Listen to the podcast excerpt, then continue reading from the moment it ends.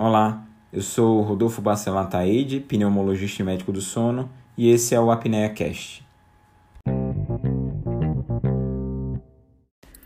Bem, como prometido no Instagram, o episódio do Apnea Cast de hoje, ele é especial. Ele vai tratar sobre temas abordados no Congresso Brasileiro de Sono de 2019. E eu queria deixar claro que não é uma transcrição das palestras, e sim uma interpretação, o que eu vi, o que eu achei de mais interessante nas, nessas apresentações. É, e eu vou dividir essas apresentações com um alerta sonoro. Você vai perceber que quando for mudado o tema, vai aparecer um alerta sonoro, e aí você, é interessante para acompanhar é, o que eu vi desse congresso. Então a gente vai começar. As conferências magnas que abriram os dois primeiros dias de congresso foram da doutora Phyllis Z, ela é da Northwestern University. É, e o que ela abordou, na verdade, foi o ritmo circadiano, ela é especialista em cronobiologia.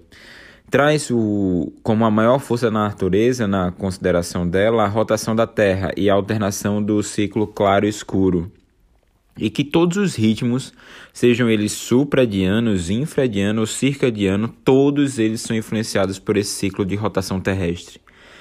Existe classicamente o relógio biológico, que a gente considera o núcleo supraquiasmático como o marcador do horário é, no sistema nervoso central e da funcionamento disso, mas o Prêmio Nobel de Medicina em 2017 veio exatamente do entendimento de que Apesar de existir esse relógio central, cada célula tem seu ritmo e tem sua função e tem um marcador que funciona próximo do ritmo circadiano, independente de contato ou não com esse núcleo supraquiasmático, independente de contato ou não com o ciclo claro-escuro. E essa questão do ritmo circadiano e das, da associação com todos os tecidos vitais faz com que ela seja de interesse ímpar para avaliação de quadros metabólicos, inflamatórios e neuronais, fazendo com que exista até a possibilidade de alvos terapêuticos específicos, como por exemplo, a partir do entendimento de que um câncer tem um, uma resposta específica a uma atividade celular em determinado horário do dia, o paciente tomaria a quimioterapia naquele período. E a mesma coisa poderia ser aplicada para hipertensão, para asma, outras doenças autoimunes. Interessante também abordado na palestra da doutora Felizi era a questão em relação a como a, a sociedade evoluiu e como a questão da exposição à luz azul, que é a luz que é mais sensível, os, os a melanopsina que está na retina é mais sensível, e a luz que altera o ritmo circadiano, como essa exposição vem alterando a, o funcionamento das sociedades.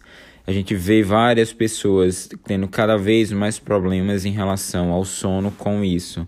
Também trouxe o impacto que tem os trabalhadores de turno, os efeitos negativos que o trabalho em turno tem na saúde, já sabidos a hipertensão arterial sistêmica, diabetes, outras doenças cardiovasculares, obesidade, depressão, inclusive o câncer. O câncer é considerado, na verdade, o trabalho, no, o trabalho em turnos é considerado um potencial cancerígeno. Outro conceito importante que foi abordado é que também não é importante quanto você dorme, como você dorme, mas sim quando você dorme. O sono aplicado num horário diferente do fisiológico dentro do ritmo circadiano tem seus problemas. Então, por exemplo, aquelas pessoas que dormem menos durante a noite, têm um ritmo atrapalhado, elas têm uma maior propensão a uma, é, a ingerir uma alta quantidade de calorias. Preferem fast food e excluem os vegetais da dieta, mostrando que elas são mais propensas à obesidade. Do mesmo jeito, pessoas que têm um cronotipo vespertino, elas têm uma maior propensão à tolerância à glicose e o desenvolvimento de diabetes. E também voltou-se a comentar em relação à luz azul, e trabalho que ainda está em avaliação é, sob revisão, abordando o tema da luz azul, ele mostra que a luz azul ele interfere na secreção de insulina e favorece uma resistência insulínica. E no dia seguinte, quando a doutora Felizi foi palestrar sobre sono e envelhecimento, talvez a maior informação é quebrar um mito que se tem de que ao envelhecer é normal dormir mal. Não, não é normal. As pessoas mais idosas deveriam dormir tão bem quanto as pessoas jovens. Existe, na verdade, e isso é sabido, fisiologicamente uma queda da eficiência do sono, mas que não deve ter impacto na, no funcionamento daquele indivíduo. Sabe-se então que os problemas do sono, como aqueles que interferem, fragmentam o sono, a insônia, a apneia do sono, eles vão levar à possibilidade de surgimento de um declínio cognitivo, e dentre eles o Alzheimer. Vide que no sono acontece o que a gente chama de função gliolinfática, que é a limpeza dos metabólitos, dos resíduos metabólitos que existem durante a atividade neuronal diurna, ou de vigília, melhor dizendo. Sem ela, vai acontecer a deposição de várias substâncias, dentre elas a deposição da proteína beta-amiloide, o que acontece na doença de Alzheimer. Então, dormir mal, ter o sono fragmentado, ter a perda da função gliolinfática aumenta, deixa o indivíduo propenso ao desenvolvimento da, da doença de Alzheimer. Também é sabido que dentro da doença de Parkinson existem alterações do ritmo circadiano, que em algumas situações podem inclusive ser precoces no surgimento da doença. Em relação ao impacto da apneia obstrutiva do sono nas arritmias, é, a palestra foi apresentada pela doutora Fátima Demes, da Unifesp, da Escola Paulista de Medicina.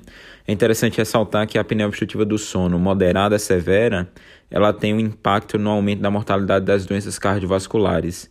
E que as arritmias muitas vezes são encontradas nas polissonografias ou na fase noturna do Holter, antes mesmo da gente perceber ou do paciente perceber algum sintoma.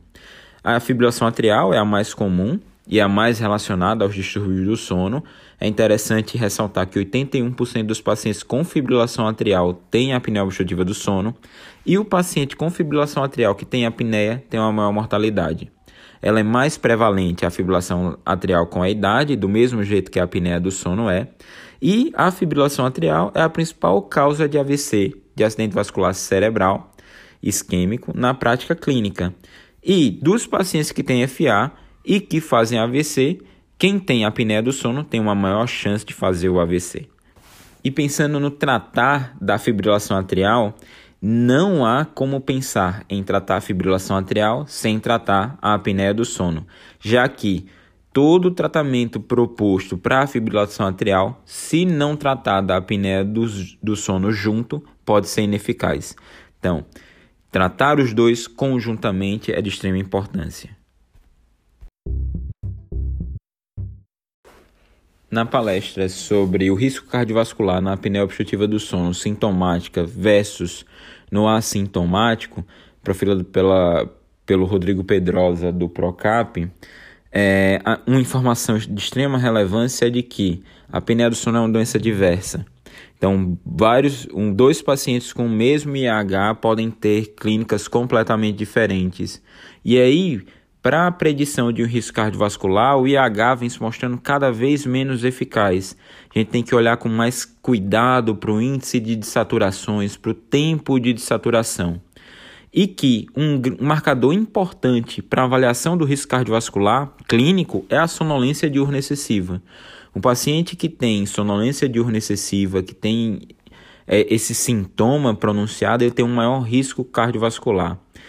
E isso vai fazer com que seja de extrema importância com que qualquer médico que lide com pacientes com risco cardiovascular saiba aplicar a escala de EPOF para sonolência excessiva. Dando seguimento, é, houve então a apresentação do professor Andrew Willman, de Harvard, um dos caras que mais entendem a fisiologia da apneia obstrutiva do sono. E o que ele aplicou foi, o que ele apresentou, na verdade, foi o hypoxemic burden na apneia obstrutiva do sono. É mudar esse conceito de que o IH é uma coisa boa, do mesmo jeito que foi apresentado antes. O IH não é bom para as doenças cardiovasculares. O índice de saturação vem se mostrando cada vez melhor, já que o IH mede só a, mede só a frequência dos eventos. E é interessante entender justamente na palestra, como ele coloca, que a apneia do sono não é um problema só anatômico, é um problema ventilatório. Então, entender a ventilação e a troca ventilatória, os impactos da, da hipoxemia, a fisiologia respiratória para entender a apneia do sono, se faz de maneira ímpar no cuidado dos pacientes. Ele traz essa ideia da mudança do IH para o IDO, para que cada vez mais a gente considere também o tempo total em que o paciente permanece com a saturação abaixo de 90% e qual é o nadir de saturação, ou seja, qual é o ponto mais baixo das saturações que ele apresentou. E a ideia do hypoxemic burden, que é fazer a avaliação da área sobre a curva de, um, de um, uma média global das saturações do paciente como um bom avaliador para a gravidade daquela apneia. Dentro do, das discussões dos transtornos respiratórios do sono, o professor Geraldo Lorenzi, o GG, ele apresentou, é, na verdade, a discussão sobre a apneia central pós o servo-ventilador. Entendendo que a respiração de Shine-Stokes é comum na insuficiência cardíaca, através de um impasse em como o organismo ele lida com o CO2, a insuficiência cardíaca faz com que o indivíduo fique congesto, existe essa alteração em relação à resposta do CO2, então ele fica mais vulnerável e ele entra nesse padrão de crescente em decrescente para lavar ou depois acumular, existe esse desequilíbrio. E a respiração de Chine-Stokes é um, é um marcador de mortalidade na insuficiência cardíaca. Melhora com o uso da pressão positiva, já que a pressão positiva age na congestão, diminuindo o retorno venoso, aumentando a fração de ejeção do ventrículo esquerdo e tirando o edema de dentro do alvéolo, e que no final das contas o CPAP ele vai conseguir fazer isso melhorando a mortalidade.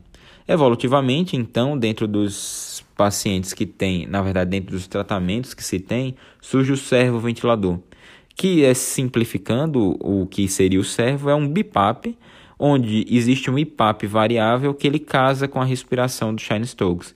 Então, toda vez que o paciente precisa lavar CO2 ou precisa reter um pouquinho mais, ele muda o padrão dele para que exista uma no, o CO2 se mantenha normal dentro da respiração. Então, resolveria a respiração de Shine-Stokes. O problema é que começou-se a fazer avaliações em relação ao servo-ventilador que mostraram bons resultados. E o maior estudo, que foi o SERV-HF, que é o SERV in Heart Failure, ele na verdade mostrou um aumento da mortalidade. Existiram várias questões relacionadas ao estudo, que foi também passaram pela baixa adesão dos pacientes, o crossover, muita gente saiu de um grupo para outro dentro do, do estudo. E aí ficou aquela dúvida: será que o servo ventilador é bom? Será que a respiração de Shine Stokes é bom? Seria uma proteção? Mas ainda são coisas que estão para ser resolvidas, para ser respondidas. E existe um outro estudo, que é o Advent, que está sendo realizado, que vai mostrar isso. A sugestão em relação ao tratamento dos pacientes com Shine Stokes: começar o CPAP, avaliar por três meses. Naqueles pacientes que melhorar, manter. Naqueles pacientes que não houve melhora, pode-se suspender o CPAP. Essa foi a sugestão dada. O doutor Atul Malhotra, do, da Universidade de San Diego, ex-presidente da ATS, ele veio falar sobre a prevalência geral da apneia obstrutiva do sono e quais são os dados que a gente tem em relação à adesão ao CPAP. Ele fala do artigo do, do qual ele é coautor, o artigo foi publicado no Lancet em 2019, aquele artigo que mostra que existem mais de 100 milhões de pacientes prováveis portadores de apneia do sono e que o Brasil tem a terceira maior população provável de pacientes apneicos. São 49 milhões de pacientes sujeitos a essa, essa doença. Mas o que ele traz de interessante é que do Big Data que tem de uma empresa de, é, de dispositivos de pressão positiva, com avaliação de mais de 953, 953 mil pacientes e 137 milhões de noites dormidas, é, o que se tem uma adesão ao uso do aparelho, existe uma, essa, uma adesão de mais de 70%. E quando se associa a um aplicativo que esses pacientes podem ter acesso e receber feedbacks é, no smartphone, essa adesão chega a 90%. Que traz com que novas tecnologias vão auxiliar, estão auxiliando no tratamento da apneia do sono, na adesão ao uso do CPAP. E em seguida, para trazer os dados do Brasil, dessa Big Data que existe dentro da empresa de pressão positiva, de aparelhos de pressão positiva, o Dr. Luciano Drager, do INCO, ele mostra que o Brasil não está atrás desses dados. A gente está muito. Quando a gente individualiza por país, a gente está nessa mesma faixa de adesão de aproximadamente 70% dos pacientes. E é interessante ver isso, que todo mundo achava que os pacientes usavam pouco e usavam mal, mas não, a gente está vendo o contrário. E o que uma informação interessante é que o momento ideal de intensificar os esforços em relação à adesão é o primeiro mês. Então, reforçar a questão do segmento próximo e frequente nesse período é extremamente útil para que o paciente ele continue usando o aparelho e continue tendo os benefícios do tratamento da apneia do sono. Em relação à melatonina, na palestra Melatonina Além do Sono, o Dr. Cipolla Neto da USP, ele traz o que uma informação que todo, todos nós deveríamos saber e ter, que melatonina ela é um hormônio e ela é um hormônio que é principalmente relacionado ao sono, mas que está sendo banalizada. Pouco se entende, na verdade todos deveriam saber, mas essa informação não está sendo é utilizada, de que a melatonina tem sua principal ação no sistema nervoso central. Não é a melatonina ingerida que vai ter o efeito. A melatonina no sistema nervoso central tem uma ação 3 a 10 vezes maior do que a melatonina sérica. E que a melatonina é tão importante fisiologicamente que ela aparece junto com a respiração aeróbica dentro da evolução, dentro da escala evolutiva. Outra coisa importante é que a melatonina ela é sempre noturna. Então existe um efeito da melatonina e também precisa existir a ausência da melatonina para que se tenha um ritmo fisiológico adequado. Como, por exemplo, quando eu tenho a melatonina induzindo sono, mudança de temperatura, e a ausência de melatonina no começo da manhã favorecendo uma secreção insulínica e fazendo com que haja um melhor controle glicêmico. A melatonina ele é o mais poderoso cronobiótico depois da luz. Então, depois da exposição solar, quem vai marcar o ritmo cronobiológico é a melatonina. Isso mostra a importância fisiológica que a melatonina tem e que infelizmente ela está sendo banalizada em termos de uso. Não é um suplemento alimentar, é um hormônio com ação das mais diversas e com importância ímpar no funcionamento adequado e na homeostase do organismo. Na mesma mesa discutiu-se o uso da melatonina na infância e uma informação interessante é que a gente mudou a epidemia das crianças que não comem para as crianças que não dormem. Isso tem um problema também, já que com essa banalização da melatonina, os próprios pais vão lá, compram a melatonina e dão para as crianças dormirem, não entendendo que ela tem importância ímpar em diversos processos fisiológicos. Melatonina faz bem para a criança? Faz, mas para as crianças que têm alterações circadianas e não para as crianças normais incluindo dentro das crianças normais aquelas que têm a insônia comportamental, a insônia com um fundo comportamental. Essas crianças não devem fazer uso da melatonina. Nesse congresso também foi lançada a nova diretriz da ABS para a insônia e começou se abordando o tratamento farmacológico. Qual é o objetivo do tratamento farmacológico na insônia? É melhorar o sono e o funcionamento diurno do indivíduo. Mas a gente só deve tratar a insônia farmacologicamente quando os indivíduos não têm acesso ao tratamento principal, que é a terapia cognitiva comportamental para a insônia.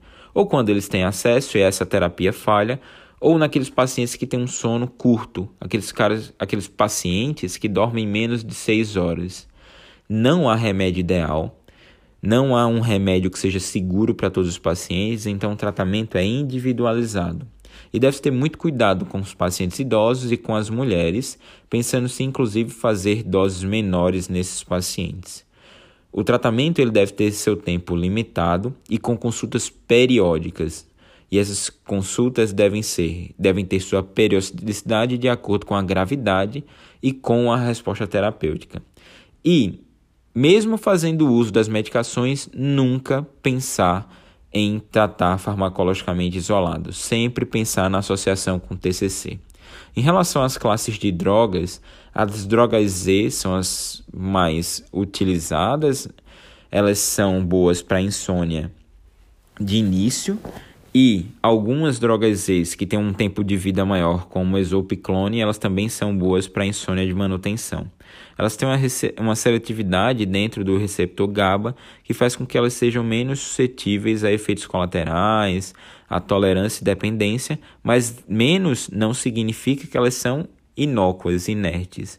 Elas têm seu risco também, elas aumentam a sonolência, favorecem o surgimento de parassonias, de, de alterações comportamentais, comportamentos abusivos, aumentam o risco de queda nos pacientes idosos e também podem levar à ideação suicida. Outra classe abordada é a melatonina. Melatonina para o tratamento da insônia não tem evidência. As evidências que se tem é, são dos agonistas melatoninérgicos, e desses a gente tem a ralmeteona, utilizado para o tratamento da insônia de início. A melatonina é uma droga de exceção, então ela vai ter algum benefício nos pacientes idosos e nos pacientes portadores do espectro autista. Em relação a outra classe de droga, os antidepressivos, internacionalmente a gente tem a doxepina e usada em dose baixa como autorizada. No Brasil, o uso dos antidepressivos é off-label e a gente tem a mirtazapina, a trazodona e a amitriptilina. A amitriptilina tem um benefício principalmente naqueles pacientes que têm dor associada. Como o uso é off-label, existe toda uma preocupação e principalmente cuidado nos pacientes idosos pelo risco de sonolência residual e aumentar a chance de quedas. Os antipsicóticos não devem ser prescritos para insônia, assim como os benzodiazepínicos, eles não devem ser utilizados para o tratamento da insônia, principalmente os benzodiazepínicos, porque tem todos aqueles efeitos colaterais de uso, abuso, sedação, queda, declínio cognitivo, e eles perdem rapidamente os efeitos em relação ao tratamento do sono. Outras drogas, a pregabalina e a gabapentina, do mesmo jeito que a mitriptilina, eles vão ter benefício naqueles pacientes que têm dor. E também a pregabalina e a gabapentina nos pacientes que têm pernas inquietas. A ABS não recomenda o uso de fitoterápicos e também não recomenda o uso de antihistamínicos. Mas falando então do tratamento de escolha para insônia, é a terapia cognitivo-comportamental. E no momento em que a doutora Silvia Conway abordou a questão da TCC, levantou-se que, por mais simples que possa parecer, os diários de sono são essenciais. O paciente, ele tem como objetivo principal dentro da TCC é retomar a confiança em dormir.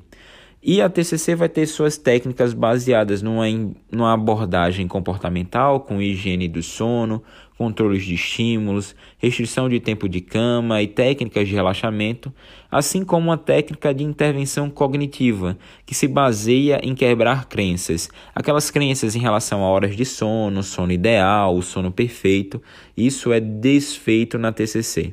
E a TCC vem evoluindo. Qual é a evolução da TCC? É que existe a possibilidade de fazer a TCC com abordagem virtual, com abordagem é, através de aplicativos, uso do Skype, outros aplicativos de transmissão de vídeo, mas que não substituem de maneira a presença e o contato com o médico. Eles auxiliam quando a distância é um limitador, quando as consultas precisam ser mais frequentes. Ao final, o Dr. Alexandre Pinto, lá do Instituto de Psiquiatria da USP, falando sobre o tratamento combinado, deixa bem claro que muitas vezes a gente tem a ideia de que uma coisa exclui outra ou espera uma coisa fazer efeito para utilizar a outra e não. Muitas vezes esses tratamentos precisam ser combinados, associados. E muitas vezes a gente retarda essas abordagens por causa por entender isso como uma escala. Não, principalmente naqueles pacientes que têm insônia de curta duração, o tratamento deve ser conjunto. Utilizar TCC e medicamento. O tratamento ideal seria juntar higiene do sono, TCC e uso das medicações para que o paciente fique melhor. Das sessões de debate, uma que a gente teve foi a discussão entre o o Dr. Geraldo Lorenzi e a doutora Luciana Palombini sobre se o futuro da medicina do sono estaria no smartphone. Defendendo sim o professor Geraldo, ele considera que a gente está passando pela segunda revolução da humanidade. A primeira seria o fogo e a segunda seria a revolução da consciência, onde essas novas mídias, tecnologias, esses algoritmos estariam aí para ajudar a gente a dar os diagnósticos através do machine learning.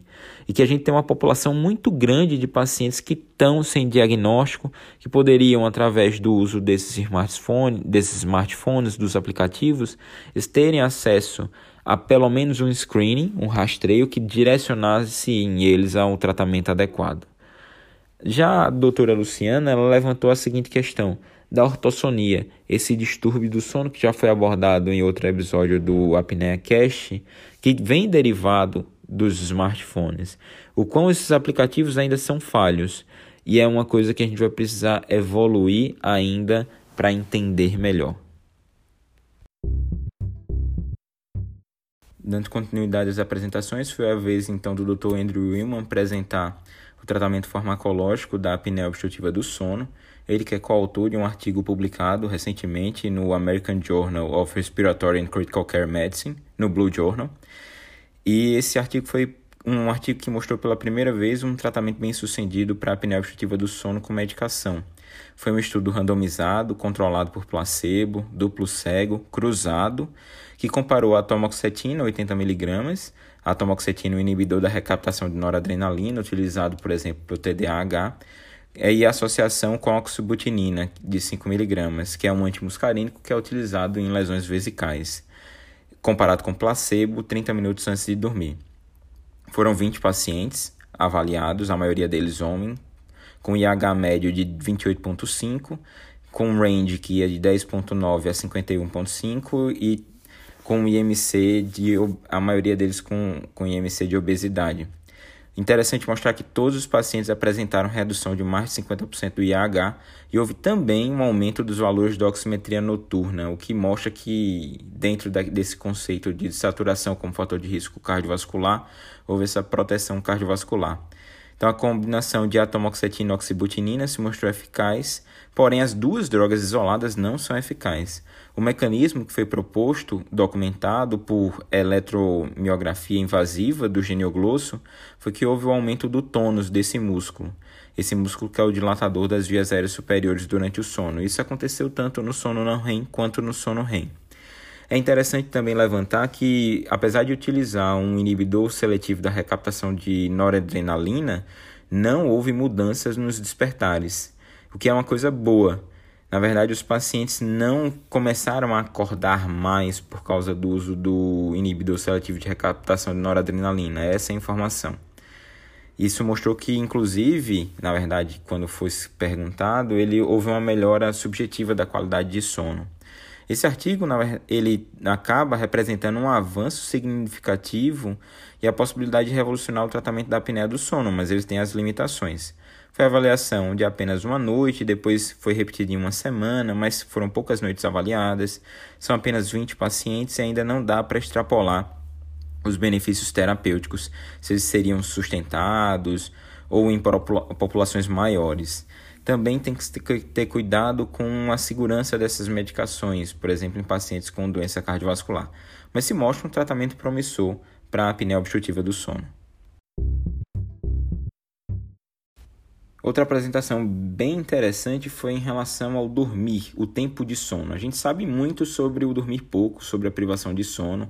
Inclusive, dados nos Estados Unidos mostram que a população que dorme menos de 6 horas por noite foi de 40 milhões para 70 milhões em apenas 20 anos. Mas em relação ao dormir muito, o que, que a gente sabe? O que a gente sabe é que existe um conceito de dormidor longo, aquela pessoa que precisa de pelo menos 10 horas por noite para se sentir satisfatória, mas é que é importante saber que existe o dormidor longo fisiológico, que ele é esse paciente que tem esse transtorno de hipersonolência e que se pode se dizer, inclusive, é bem duvidoso, questionável que seja um transtorno. Existe aquela pessoa que dorme mais de 10 horas, independente da causa, muitas vezes com um substrato associado de privação do sono ou de apneia obstrutiva do sono. Fato é que os dados que a gente tem das pessoas que dormem mais de 10 horas por dia, e isso incluindo cochilos, são que elas têm um maior risco cardiovascular. Têm uma maior chance de desenvolver doenças cardiovasculares e uma maior mortalidade cardiovascular, isso incluindo doenças coronarianas e AVC. Já também há algumas evidências de que isso propicia também ao desenvolvimento de alguns tipos de câncer. Então, nem sempre dormir muito é muito bom. E, aproveitando também o tema sobre o tempo de sono, é, foi uma abordagem feita pelo Dr. Mauro, que é educador físico, em relação ao dormir pouco. Se o dormir pouco faz mal ou não e faz mal para o atleta. Os dados que foram apresentados não é o tema específico da palestra, mas acabou sendo discutida dessa maneira, que os atletas que dormem menos de 5 horas, na verdade a maioria dos atletas, eles dormem menos do que 5 horas, atletas a nível é, de alto desempenho, e que dormir menos de 5 horas de sono, ou próximo de 5 horas até, causa uma redução importante no, nos níveis de testosterona, que chega a cair em torno de 10 a 15%. Também essa noite de sono mais curta, ela é responsável pela atrofia muscular aumentada, ao aumento de gordura corporal, ao aumento da sensação de fome, diminuição da saciedade e um aumento do consumo calórico. E é interessante ver que essa perda muscular não consegue se reverter com suplementação alimentar, ou seja, não adianta investir no whey, é melhor que o atleta invista numa boa noite de sono. Grande questão é que os atletas cada vez dormem menos e isso é, é, o que vai acarretar com dados apresentados no maior número de lesões musculares, o maior número de lesões ligamentares e em atletas profissionais os dados foram mostrados é, com jogadores de futebol profissional, existe também um maior tempo no departamento técnico, no departamento médico, melhor dizendo. Esses pacientes ficam mais tempo longe das atividades a que eles se propõem. Então, você é atleta, seja amador, seja profissional, todos nós precisamos dormir melhor para ter um melhor desempenho nas atividades. Por fim, é, uma, também numa sessão é, interessante foi abordado a questão de se a apneia obstrutiva do sono leve a gente deve tratar todo mundo? E a grande questão que se abordou é que o que a gente sabe sobre a apneia obstrutiva do sono leve é que ela não aumenta a mortalidade cardiovascular. Foi uma palestra de debates entre sim e não, apesar dos dois apresentadores é, terem consenso de que sim, deve se tratar nas seguintes condições que a gente vai abordar. Mas essa questão de pô, colocar um paciente para utilizar um tratamento para um quadro leve, sem benefício cardiovascular, tem vantagens? E o que se chegou à conclusão foi de que sim, há vantagens. Na apneia obstrutiva do sono leve, o que a gente tem é que não tem desfecho cardiovascular, mas existe desfecho em qualidade de vida. E tratar qualidade de vida, promover ou dar qualidade de vida para os pacientes, também é um objetivo do tratamento. Devolver o tratamento para as pessoas, é, devolver o bem-estar para as pessoas é um objetivo de tratamento. E aí se questiona muito, mas vai colocar um CPAP para uma apneia leve? Dependendo da sintomatologia, sim. Mas é importante lembrar que o CPAP não é o único tratamento para apneia do sono. Existe a mudança do estilo de vida, nos quadros de apneia postural, fazer o tratamento postural, inclusive a, a modalidade multidisciplinar de tratamento, incluindo a terapia miofacial, para que o paciente faça um acompanhamento com a fonoterapia e assim ele tenha todos os ganhos do tratamento para a apneia do sono, ele melhorar a sua qualidade de vida. Bem, assim a gente termina esse episódio especial do Apnea Cast sobre o Congresso Brasileiro do Sono 2019, deixando claro que não é a transcrição das apresentações, e sim interpretações que foram feitas por mim é, quando eu vi essas apresentações, com os dados que foram apresentados também. E o objetivo é que todo mundo tenha um bom proveito desses, dessas apresentações, desses conceitos, dessas informações. Me coloco à disposição nos canais das redes sociais para que a gente possa trocar algumas ideias. E o mais importante é defender um sono de qualidade para todos. Sono é qualidade de vida, é saúde. A gente precisa difundir mais conhecimentos em relação à medicina do sono. Curtiu? Tem alguma sugestão? Gostaria de tirar alguma dúvida? Não esquece de deixar seu comentário. E aproveita também para seguir as outras redes sociais. Estou no Instagram com o arroba Rodolfo Pneumosono e no Twitter com o arroba RBA Pneumosono. E até o próximo episódio.